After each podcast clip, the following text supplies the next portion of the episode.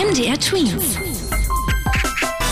Dein 90 Sekunden Corona-Update. Wer nicht geimpft ist, könnte vielleicht bald Nachteile bekommen. Das meinte zumindest Kanzleramtschef Helge Braun. Hintergrund ist, dass wenn es im Herbst wieder viele Corona-Fälle geben sollte, dass es dann auch wieder strengere Einschränkungen geben kann und die dann vor allem für Menschen ohne Impfung gelten könnten. Für diesen Vorschlag gab es zum einen Zuspruch, aber auch viel Kritik, auch weil sich bisher eben nicht jeder impfen lassen konnte, der will. Und was die Kinder betrifft, da hat die SPD-Politikerin und Regierungschefin von Mecklenburg-Vorpommern Manuela Schwesig eine genaue Strategie für die Impfung von Kindern und Jugendlichen ab zwölf Jahren gefordert.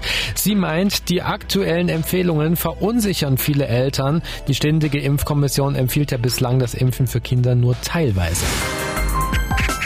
Allgemein könnten auch bald wieder mehr Einschränkungen zurückkommen, weil die Corona-Zahlen schon länger steigen.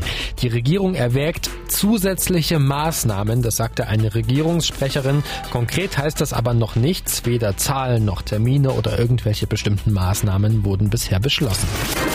MDR Twins. Dein 90 Sekunden Corona-Update.